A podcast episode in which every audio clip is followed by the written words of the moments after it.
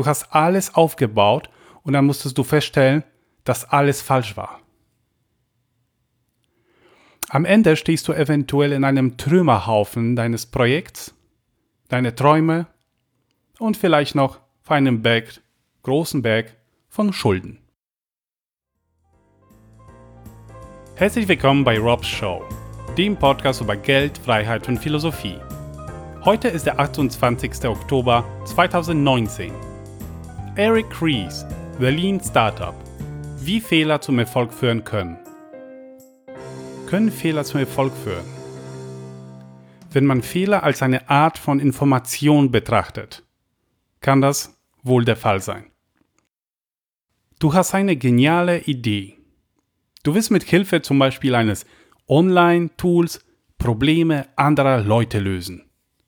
Du hast den Customer Pain erkannt, vielleicht gehörst du selbst zur Zielgruppe, du hast ein Problem und hast jetzt eine klare Vorstellung, wie du dieses Problem lösen kannst. Und zwar nicht nur für dich, sondern auch für andere.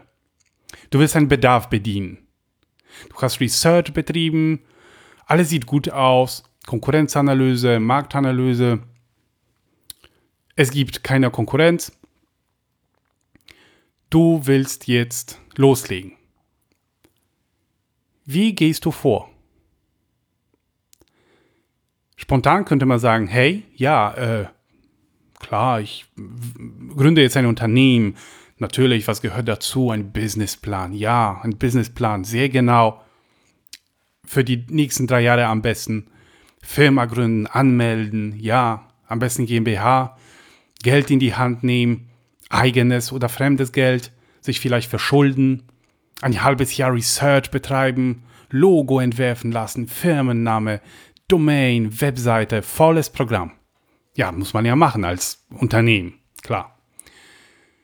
Also du hast eine klare Vorstellung und glaubst felsenfest an die Richtigkeit deiner Idee.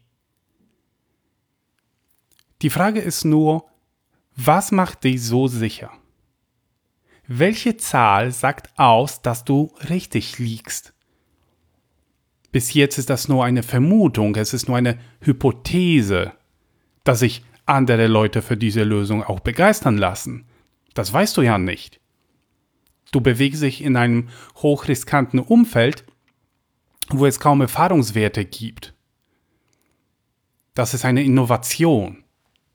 Und wir wissen, Innovationen sind hochriskant. Aber haben gleichzeitig auch enormes Potenzial. Was kann jetzt passieren? Das Schlimmste, was passieren kann, du hast viel Zeit investiert und viel Geld verbraten.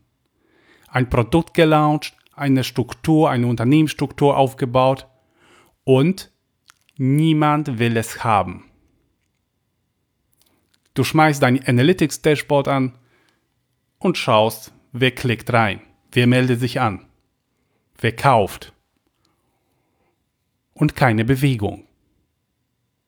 Ach, vielleicht gibt es heute keine Bewegung, heute ist ja Montag. Vielleicht später in der Woche. Nee, auch nicht. Vielleicht ein paar verirrte Klicks, vielleicht ein paar verirrte Anmeldungen, aber eigentlich nichts statistisch Relevantes. Warum ist das so? Du hast mit Annahmen gearbeitet und Hypothesen in Stein gemeißelt. Du hattest eine Vorstellung, ein Modell, das die Realität abbilden soll. Der Punkt ist, dass diese zwei Welten, deine hypothetische Welt und die reale Welt, nicht unbedingt zusammenpassen. Du hast alles aufgebaut und dann musstest du feststellen, dass alles falsch war. Am Ende stehst du eventuell in einem Trümmerhaufen deines Projekts, deine Träume und vielleicht noch vor einem Berg, großen Berg von Schulden. Jetzt die entscheidende Frage. Könnte man das verhindern? War das alles nötig? Man könnte es verhindern. Worum geht es eigentlich bei einer Gründung? Was ist der Zweck eines Unternehmens? Also der Zweck eines Unternehmens, das ein Produkt und eine Dienstleistung anbietet, ist Probleme anderer Leute zu lösen, den Customer Pain zu erkennen und zu stillen. Das ist absolut erste Aufgabe. Alles andere ist sekundär. Nicht Geld verdienen ist Hauptzweck eines Unternehmens. Geld ist eine Form von Energie, eine abstrakte Zahl, die den Wert von A nach B geleistet wurde, in einer einfach zu handelnden Form darstellt. Es ist nicht die Hauptaufgabe. Wenn ein Unternehmen der Gesellschaft nicht dient, wenn es dem Unternehmen im Unternehmen die Probleme von Menschen, die zu der Gesellschaft gehören, nicht löst, dann ist es völlig richtig, dass so ein Unternehmen in der Wirtschaft nicht weiter existieren kann. Die Sache ist nur, woher weißt du, dass dein Angebot angenommen wird? Wie kriegst du heraus, ob deine Lösung überhaupt ankommt? Ja, man könnte eine Befragung durchführen. Das wäre schon der erste Schritt. Wie komme ich an die Information? Aber die besten Ergebnisse findet man in der realen Welt. Da, wo die Entscheidung stattfindet, da, wo der Nutzer mit einer Aktion beweist, dass er daran interessiert ist, zum Beispiel mit einem Klick oder Download. Das ist ein Beweis, das ist eine Intention. Er will es. Und das kann man messen. Sehr einfach geht das natürlich in der Online-Welt mit Software. Wenn wir also eine Methode hätten, die es uns erlaubt, schnell und kosteneffektiv an die Information zu kommen, ob wir auf dem richtigen Pfad sind, würden uns vielleicht einige Fehlinvestitionen erspart werden. Das habe ich auch selbst in der Vergangenheit erlebt. Ich könnte sehr viele Monate Entwicklungszeit sparen und auch Geld, wenn ich einige Informationen vorher hätte und es wäre ein leichtes, die zu bekommen. Man muss nur wissen, dass es entscheidend ist, erstmal in diese Art und Weise zu denken. Zum Glück gibt es eine Methode. Also Eric Ries hatte sein Buch The Lean Startup ausführlich beschrieben. Ich empfehle das Buch jedem, der an etwas Neuem arbeitet. Vor allem, wenn es keine Erfahrungswerte in diesem Umfeld gibt, wenn man unternehmerisch tätig ist, wenn man entscheiden kann oder muss, in welche Richtung sich ein Projekt entwickelt oder überhaupt, ob ein Projekt zu launchen ist oder nicht. Für mich war das damals, als ich das gelesen habe, ein Eye-Opener. Das war entscheidend. Es geht darum, mit Hilfe einer Schleife, die Build, Measure, Learn Schleife. Ein Minimum Viable Product zu erstellen. Also ein Produkt, das nicht perfekt ist. Wir konzentrieren uns nicht darauf, ein perfektes Ergebnis zu liefern, sondern ein minimal funktionierendes Ergebnis. In diesem Schritt geht es erstmal nur darum, Daten zu sammeln und dann verfeinern also die Daten auswerten, entscheiden, war das der richtige Weg oder nicht, verfeinern und dann nochmal bauen und wieder und wieder und wieder. Also immer nur ein Stück bauen. Also erstmal muss sowieso eine kleine Hypothese, aber um das Risiko klein zu halten, nicht eine große Hypothese, wo man viel investieren muss, sondern eine kleine Hypothese, eine kleine Verbesserung, ein kleiner Value, den man schafft. Und dann baut man weiter in diese Richtung, wo es sich bewährt hat, wo man messen kann, das war die richtige Lösung. Äh, das war die richtige mh, hm, Richtung, die man eingeschlagen hat. Alles fängt natürlich mit einer Idee an. Eine Hypothese kann man daraus herleiten und ein Experiment vorbereiten.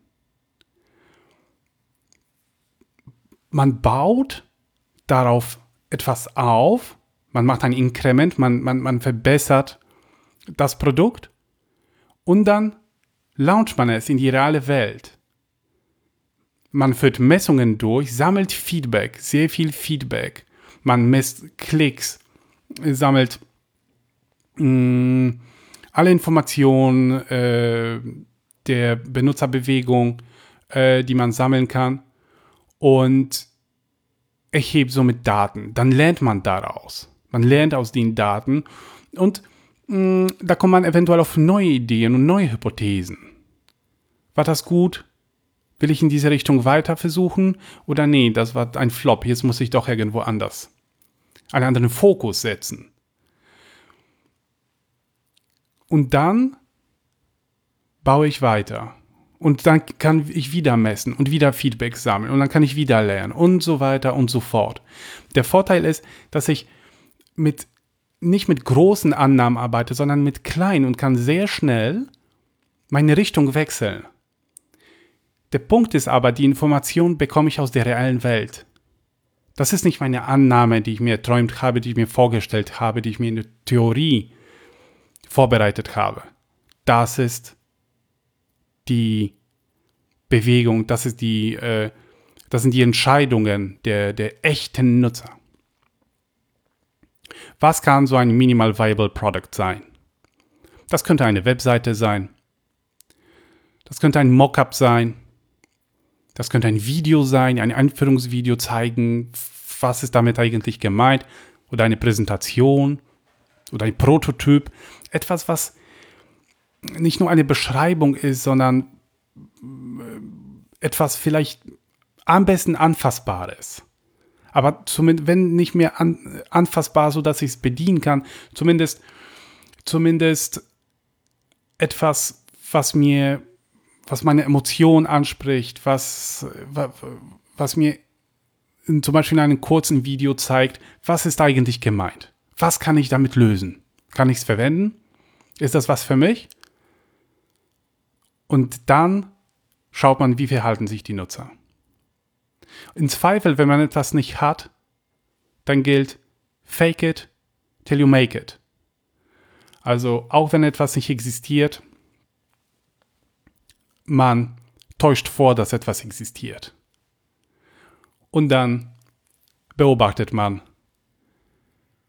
wird darauf geklickt, wird damit interagiert. Und dann kann man immer noch E-Mail-Adressen sammeln, man kann immer noch was machen. Stell dir vor, du hast eine App entwickelt oder, oder, oder einen Dienst ähm, und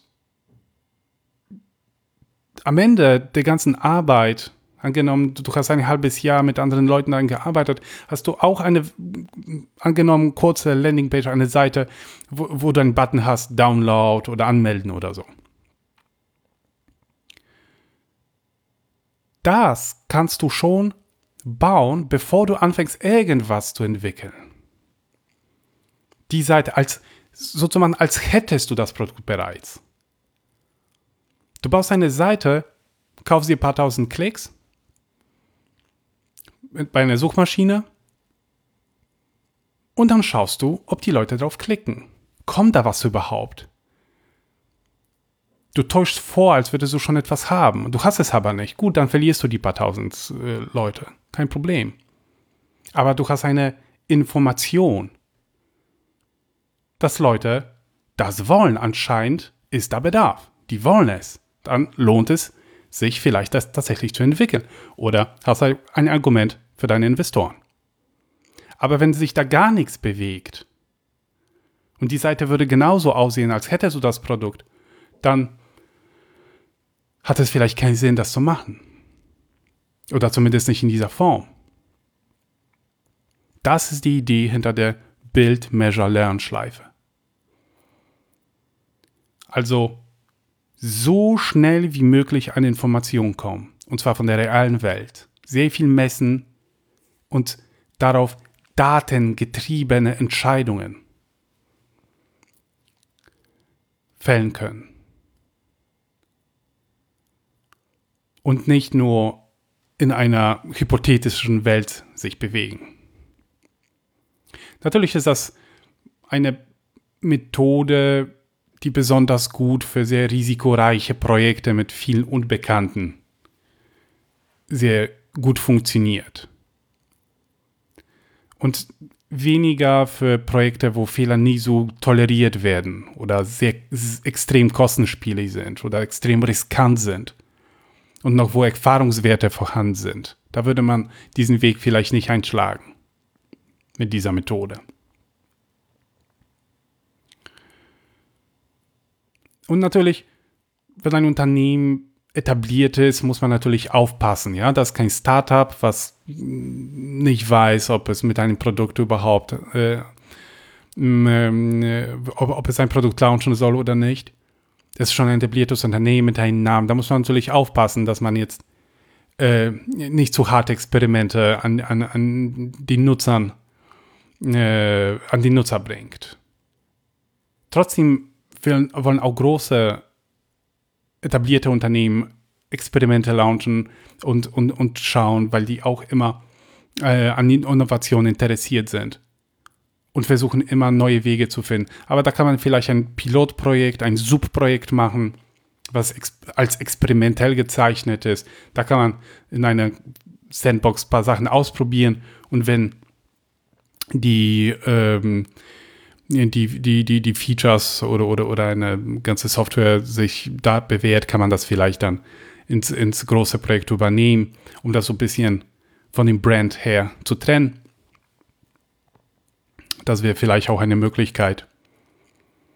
Natürlich muss man aufpassen, dass man mit solchen Experimenten nicht das Vertrauen der bereits gewonnenen Kunden verliert. Aber für Startups, für extrem riskante Projekte sehr interessanter, sehr interessanter Ansatz. Also, der Punkt ist, keine Angst vor Fehlern haben. Wenn man Fehler systematisch einplant oder so einen Prozess als Informationsträger sieht und die Gründe klar sind, warum etwas nicht funktioniert hat, dann kann man mit Fehlern gut arbeiten. Also nicht vor Kritik scheuen. Kritik, auch negative Kritik von den Nutzern, von den Kunden, ist eine sehr hilfreiche, nützliche Information. Wenn du jetzt dich vor Kritik scheust, dann wirst du wahrscheinlich später grandios scheitern weil du etwas parallel zu der Realität aufbaust, was eventuell nie angenommen wird oder mit großem Glück. Also wichtig, datengetriebene Entscheidungen treffen. Eine Zahl haben. Das hilft.